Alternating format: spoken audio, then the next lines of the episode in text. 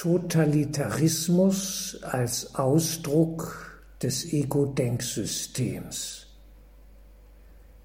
Totalitarismus bezeichnet in der Politikwissenschaft eine Form von Herrschaft, die im Unterschied zu einer autoritären Diktatur in alle sozialen Verhältnisse hineinzuwirken strebt, oft verbunden mit dem Anspruch, einen neuen Menschen gemäß einer bestimmten Ideologie zu formen.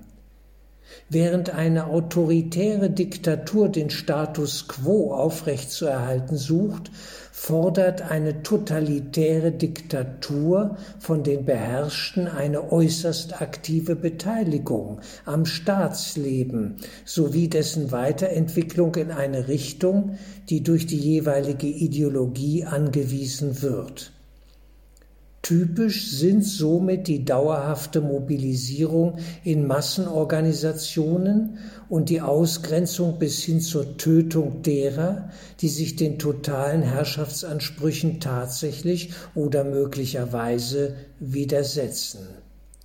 Als politisches Gegenmodell zum Totalitarismus gilt der demokratisch-freiheitliche, materielle Rechtsstaat, mit der durch Grundrechte, Gewaltenteilung und Verfassung gewährleisteten Freiheit der Staatsbürger.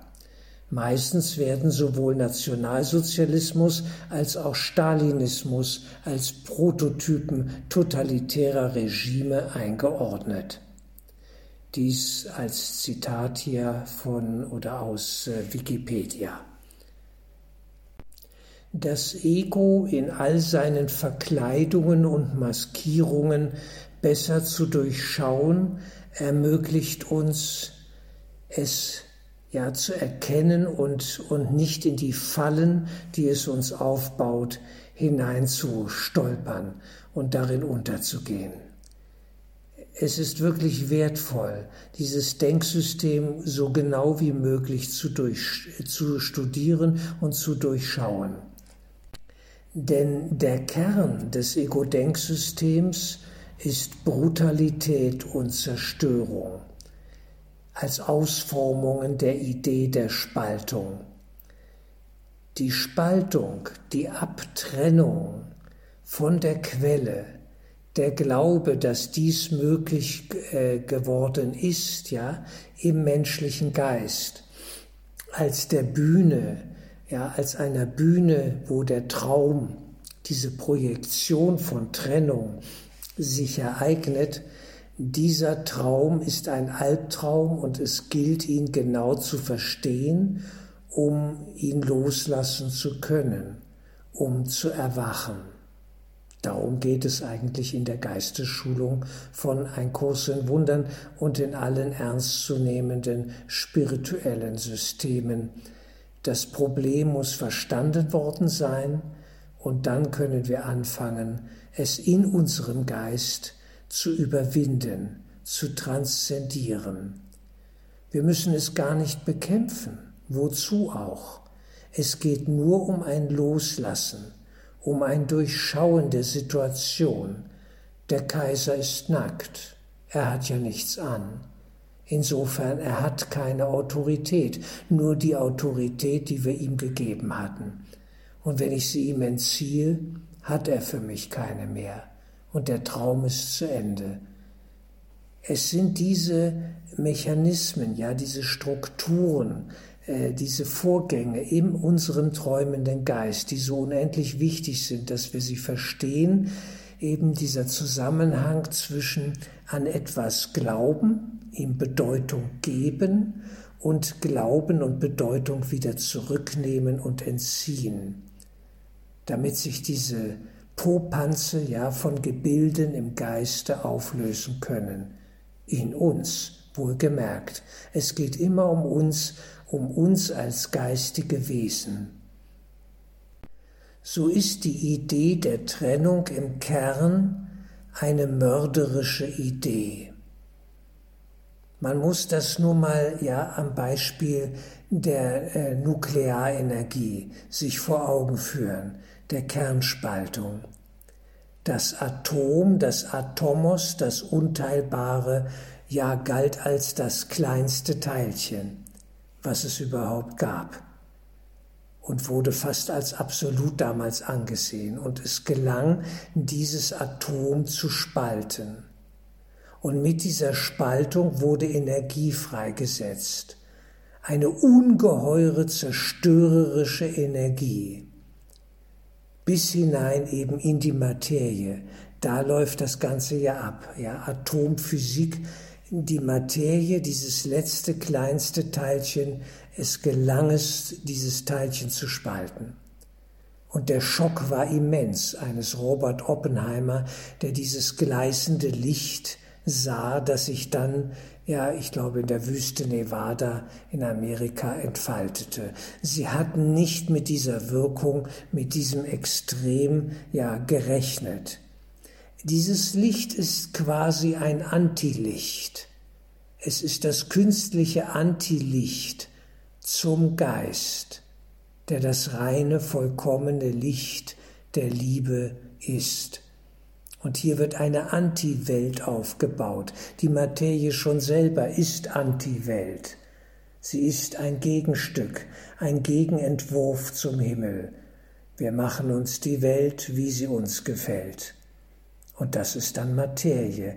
Das ist das Versteinern, in die Materie hineingehen, ja, das, das Kondensieren. Die Energie wird schwerer und langsamer und sie birgt aber in sich selber einen Impuls der Zerstörung.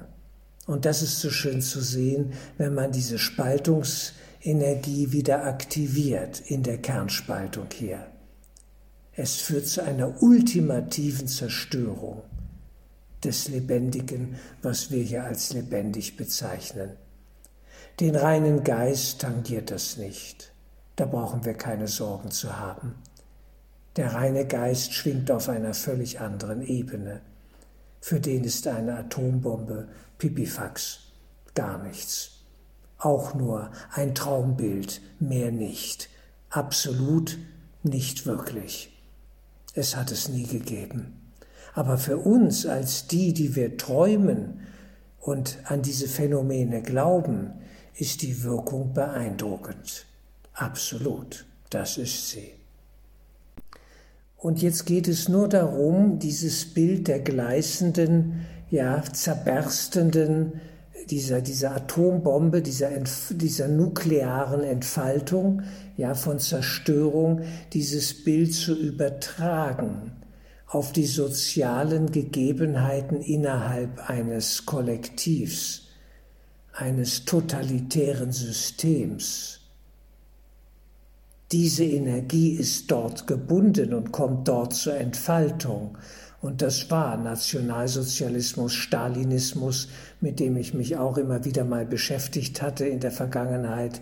Im Stalinismus wie im Nationalsozialismus war auch in jedem Menschen zugleich eine ambivalente Unsicherheit.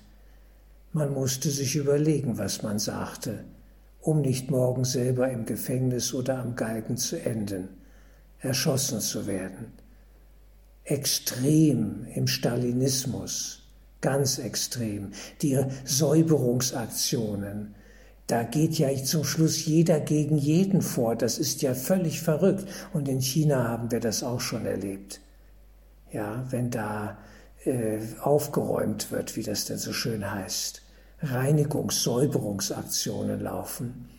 Plötzlich sitzen die eben noch vorhandenen äh, Parteikader ja auf der Anklagebank und wissen nicht, wie ihnen geschieht. Es sind ja Menschen und sie erleben einen Schock. Sie werden von ihren eigenen Leuten fertig gemacht. Und das ist dieses Wesen des Egomanen, dieser Spaltungsenergie.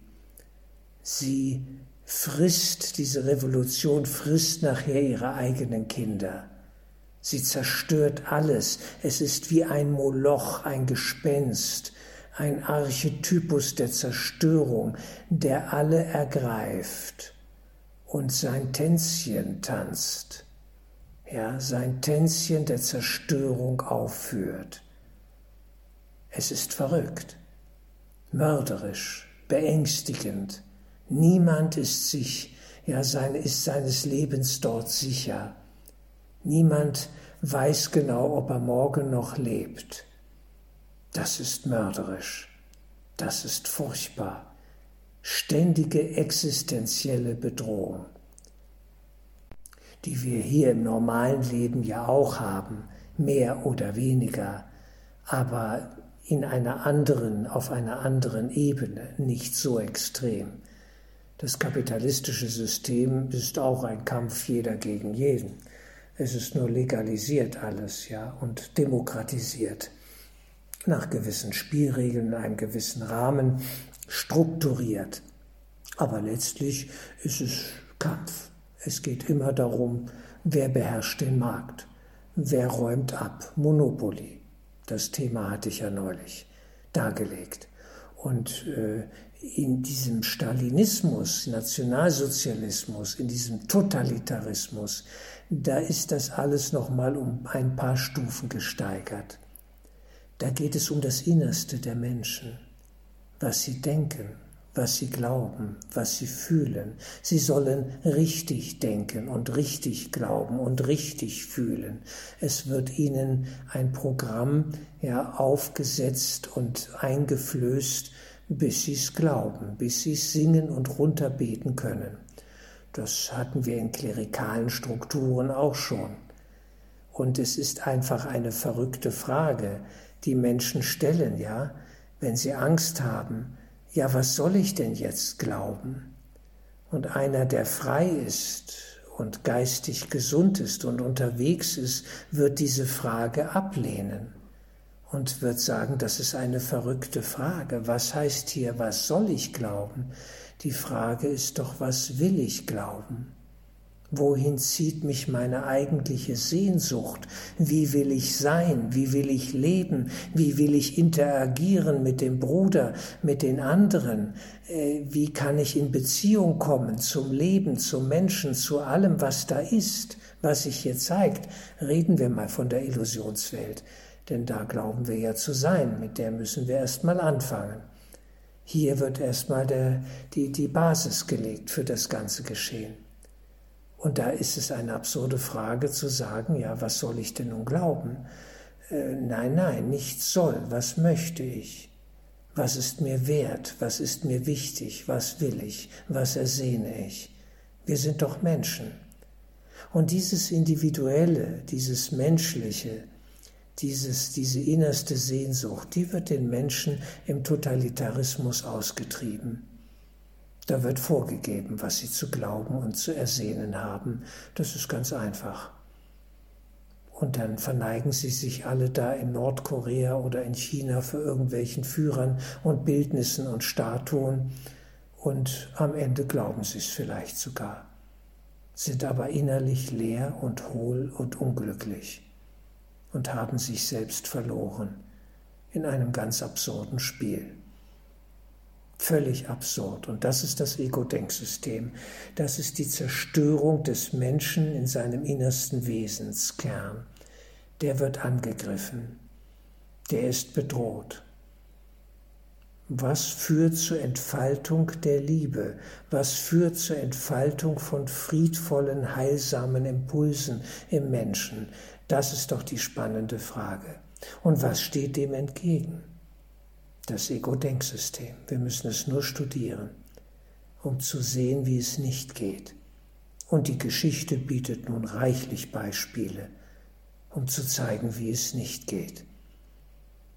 Es ist ein langer Weg, ein blutiger Weg, ein Weg der Revolutionäre auch, deren Weg gepflastert ist von Leichen. Jede Form von Gewalt ist immer Ausdruck des Egomanen, davon können wir ausgehen. Gewalt überzeugt nie. Und deswegen ist es jetzt auch so wichtig, in diesen Endphasen jetzt, ja, in der Endphase der C-Krise, auf jegliche Gewalt als solcher zu verzichten Klare Aussagen, keine Frage, klares Bekenntnis, klare Argumentation, das hat mit Gewalt nichts zu tun. Gewalt ist Gewalt und wir wissen, wenn wir gewalttätig werden. Wir wissen, wenn wir ja entsprechende Fantasien nähren. Das ist uns durchaus bewusst. Aber diese Gewalt überzeugt nicht, denn dann haben wir wieder Spaltungsenergie. Gewalt spaltet. Das ist wie die Axt auf dem Holz. Es wird gespalten und dann geht's ab in den Ofen. Das war's dann. Wir wollen dem Leben dienen.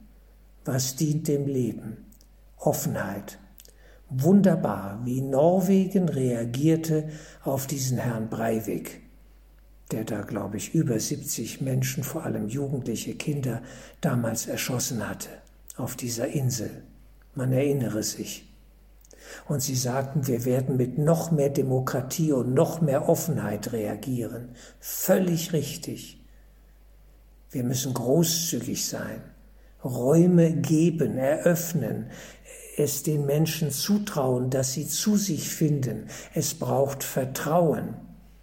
Ein totalitäres System hat kein Vertrauen. Ja, nicht? Dieses, dieser ständige Kontrollzwang, der da ausgelebt wird. Wir sehen das in China. Mehr Kontrolle war nie. Da geht ein Mensch über die Straße und die wissen, wer es ist. Und die kennen seinen Sozialpunktestandard, ja, den, den Level, wo er gerade ist und ob der noch eine Reise buchen darf und ob er sich wohlverhalten hat oder nicht und was seine ganze Lebensgeschichte ist. Das wissen die alles auf einen Knopfdruck. Nur anhand des Gesichtsscans, weil der über eine Straße geht. Und vielleicht ein bisschen zu früh oder zu spät bei Rot und so weiter. Ja, wir müssen hinschauen, um die Weichen sinnvoll zu stellen, um Geistesschulung auch in die Form, in diese weltlichen Abläufe hineinzubringen. Denn da muss sich das Ganze bewähren. Da wird es abgefragt. Allein zu glauben an etwas Schönes und Gutes, das genügt nicht. Es muss gelebt werden. Es zeigt sich in der Praxis, wo wir stehen. Es wird abgefragt, das ist die Erfahrung meines Lebens. Immer wieder wurde etwas abgefragt. Wo stehe ich denn nun wirklich, wenn es ums konkrete Leben ging? Ein Wesen des Ego-Denksystems ist sicherlich Kontrolle. Der Traum von der absoluten Kontrolle, das ist eine enge Bewegung. Es wird immer enger, wie eine Zwangsjacke, wie Handschellen, Kameras. Ja, am besten eine Kamera im Kopf mit Sensoren. Was denkt der gerade? Absolute Gedankenkontrolle. Davon träumen gewisse Leute in dieser Welt, da bin ich mir sicher. Und wenn ich egoman sehr gut unterwegs wäre wie ein Wahnsinniger, würde ich das auch tun. Da würde ich sagen, man muss die Leute kontrollieren, man muss sie beeinflussen. Wie können wir ihre Gedanken lenken, dass sie sich wohlverhalten? Alles nur zu ihrem Besten, ja? Was für ein verrückter Ansatz. So wird es nicht gehen. Entwicklung, gesunde Entwicklung kann nur freiwillig erfolgen. Eine erzwungene Entwicklung ist absolut absurd. Das ist ein Widerspruch in sich. Entwicklung heißt ja auch aus Verwicklungen oder ja aus Potenzialen heraus etwas zu entfalten und auf eine natürliche Art und Weise ja in die Freiheit hinein zu entwickeln. Und wenn wir am Kokon eines angehenden Schmetterlings zu viel rumzupfen, ja, an der Raupe, an diesem Kokon, machen wir ihn kaputt. Wer da was beschleunigen will und sagt, es muss ein bisschen schneller gehen und zupft da rum, der zerstört den Schmetterling. Man muss Menschen auch in Ruhe lassen, ihnen Raum geben. Wir brauchen viel mehr Raum, kreativen Raum, Entfaltungsraum und nicht diese vielen Vorgaben. Es muss, es muss, es muss. Was ist Leben? Wie wollen wir leben? Diese spannenden Fragen werden ja nun zunehmend gestellt und ich denke, die C-Krise ist ein guter Motor dafür gewesen und ist es noch, definitiv um äh, zu neuen Fragestellungen zu finden. Das sind wertvolle, wichtige Wachstumsprozesse, die wir alle als Gesellschaft und natürlich im Kern als Individuen durchlaufen. Worum geht es uns? Was ist uns wertvoll und wichtig? Was macht Leben sinnvoll? Was stiftet Sinn? Da muss jeder am Ende selber drauf kommen. Sinn kann man nicht verordnen. Das haben aber manche Führer schon geglaubt. Man muss den Leuten nur die richtigen Ideale und Ideen einpflanzen. Dann fühlen sie Sinn. Ja, das kann man machen. Aber das ist noch nicht der Weisheit letzter Schluss. Das sind dann Phrasen, die runtergedroschen werden, Lieder, die gesungen werden, nach denen man marschieren kann und so weiter und so fort. Das fühlt sich durchaus sinnvoll an, ja, mag sein. Aber meistens geht das auf Kosten anderer. Denn das Ego-Denksystem, vergessen wir das nie, basiert immer auf Spaltung. Es braucht immer ein Feindbild.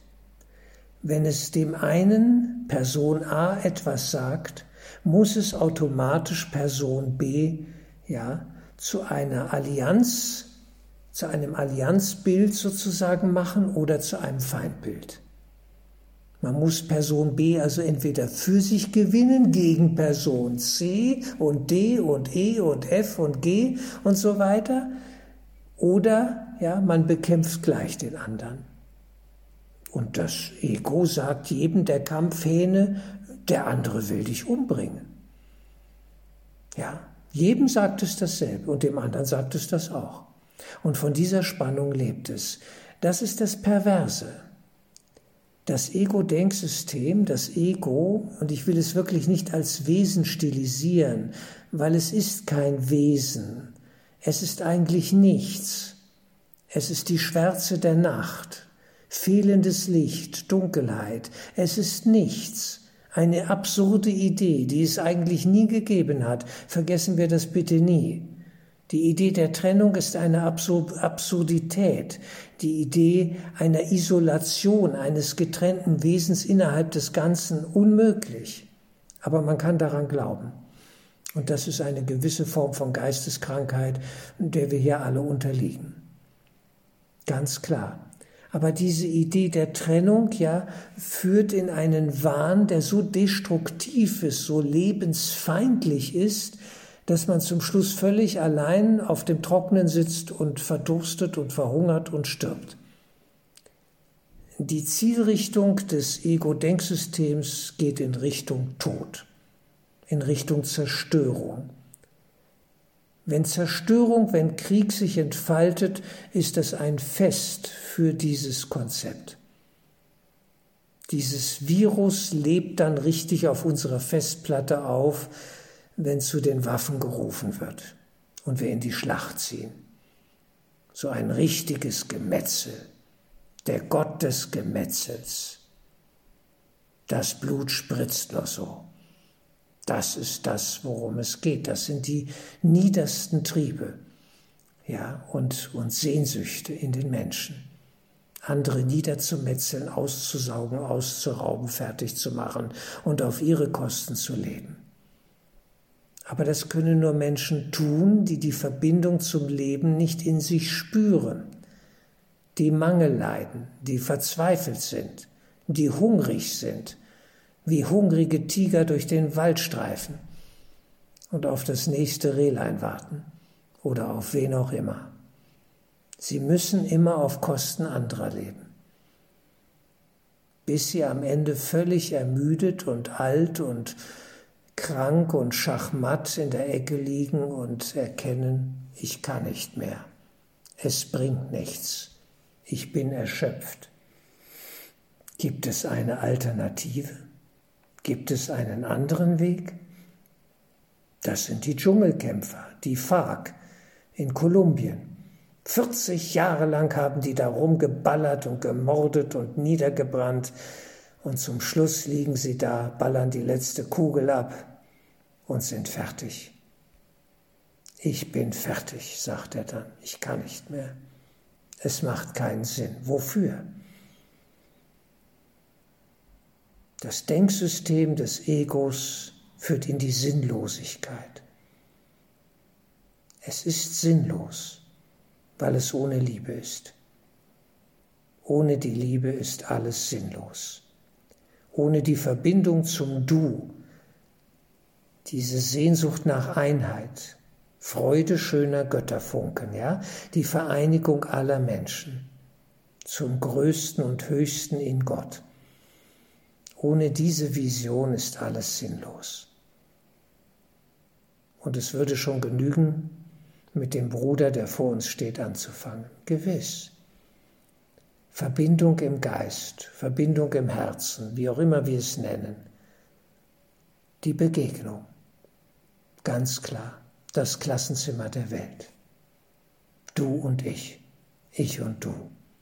Das berühmte Buch von Martin Buber. Ich und du. Diese Grundbegegnung, in der ich mich erfahre und der andere sich auch erfährt, wo wir uns ineinander spiegeln. Der Totalitarismus will das nicht. Der Einzelne, und das sind alle, alle sind vereinzelt und werden in gewisser Weise auch einzeln gehalten, soll sich auf die Totalität, auf, dieses, auf diese Ideologie ausrichten und auf den Kernmachthaber, auf den einen Fixpunkt, ja, fixiert bleiben. Wenn da ein paar zu nahe kommen einander, könnten die auf dumme Ideen kommen und erkennen, was läuft. Sie könnten plötzlich die Sache hinterfragen. Man muss die alle kontrollieren. Wenn da zwei allein sind, schon gefährlich, muss ein Dritter dazu, der aufpasst. Die Überwachungsideologie ist eine perverse. Sie hat kein Vertrauen, weil sie Dunkles im Schilde führt. Das Ego weiß genau, was Sache ist in uns. Und seine dunklen Motive des Machtaufbaus und des Machtmissbrauchs muss es geheim halten, verdecken, Allianzen schmieden, andere einweihen, andere wiederum nicht und so weiter. Und es wird ein Kontrollsystem errichtet. Und das geht so gut, dass man sogar Lagerinsassen dafür gewinnen kann. Und dann gibt es eine Art Selbstverwaltung unter Häftlingen aller Auschwitz. Die haben sich zum Teil selber verwaltet. Da mussten die Nazis gar nicht mehr so viel machen. Man gibt dem einen Macht über den nächsten und die nächsten und weiter unten, der Capo und so weiter. Und dann hat sich so ein Lager, so eine Baracke, das ganze Lager am Ende selbst verwaltet. Und die sorgen auch dafür, dass die Leichen abtransportiert werden, weil die sind eingeteilt. Dem wird dann erzählt, dass sie länger leben, besonderes Kommando und so weiter. Wir brauchen euch. Dabei stehen die genauso auf der Abschussliste wie alle anderen auch. Und sie merken es gar nicht. Die Ignoranz ist enorm groß und dieser Wunsch, nur diesen Tag noch zu überleben. Menschen wollen leben. Sie fürchten um ihr körperliches Leben, sprich den Tod. Und dafür sind sie bereit, die verrücktesten Dinge zu tun. Es erstaunt mich immer wieder.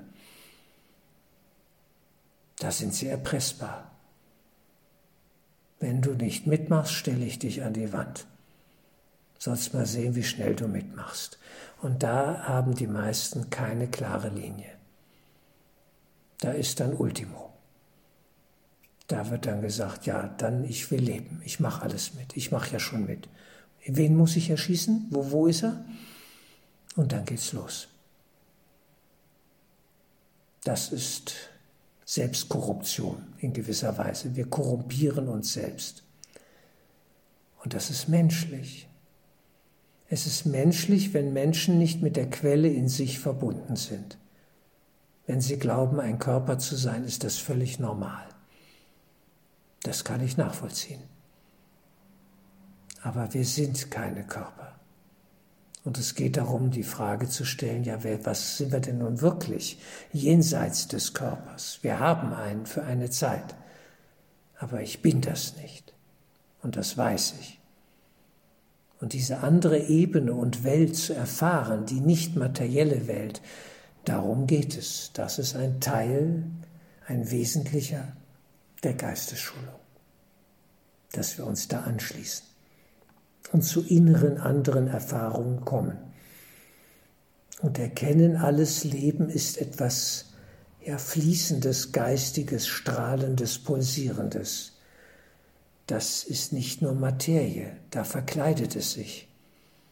Aber da drinnen und jenseits davon ist etwas anderes. Und das suchen wir eigentlich. Und das macht auch glücklich. und schenkt Frieden. Denn da hört die Angst auf. Wenn ich weiß, dass ich der geistigen Welt angehöre und dass sie mich begleitet und mir wohl will, mein Heil sein will, dann ist das etwas Wunderschönes. Da kommen wir dann auf eine andere Ebene. Und von dieser Ebene aus gilt es jetzt auch, diese Endphase und den Neubeginn, dieses Aufarbeiten ja der gegenwärtigen Krise zu gestalten. Dass wir nicht in aggressive Impulse abgleiten. Dass es nicht einen anderen Art von Machtmissbrauch gibt, nach dem Motto, jetzt holen wir sie uns. Hinschauen schon, es muss hingeschaut werden. Aber wir sind Menschen. Manche haben sich geirrt, die gibt es auch. Manche waren bequem, die haben gar nicht hingeschaut. Und andere wiederum haben andere Ziele verfolgt als die, die wir uns im Allgemeinen wünschen. Das gibt es auch. Und da muss hingeschaut werden. Und da müssen Prozesse ablaufen, die, die sind einfach wichtig. Sonst finden wir kein Vertrauen mehr in ein soziales Miteinander. Man nennt das auch Rechtsstaat. Aber es sollte geschaut werden mit Mitgefühl. Ein guter Richter hat auch Mitgefühl. Durchaus. Wir brauchen weise Urteile. Es muss geurteilt werden in der Welt. Es geht nicht anders. Wenn es brennt, muss die Feuerwehr kommen. Es geht nicht anders. Das zu leugnen wäre dumm. Aber dann geht es um das Wie. Von welcher Ebene aus? Wir brauchen salomonische Urteile, die weiterhelfen und die das soziale Leben fördern und uns wieder zueinander bringen, auf das wir weitermachen auf einer höheren Ebene. Denn auf der alten können wir nicht weitermachen. Wir müssen auf eine höhere Ebene gehen und mit einem neuen Bewusstsein die Dinge wieder angehen. Wir sind alle gefordert, jeder auf seine Weise. Wir alle im Umgang miteinander als eine Gesellschaft, als die Menschheit, die wir ja kollektiv zusammen sind. Es braucht neues Vertrauen. Das ist nicht einfach. Aber es ist möglich, wenn die geistige Dimension unseres wirklichen inneren Seins berücksichtigt wird und auch aktiviert wird. Und das kann man spüren, wenn Menschen diese Dimension in sich tragen. Weil die schauen anders, die sehen die Menschen anders. Die fühlen auch etwas. Sie haben Mitgefühl, auch mit den Tätern.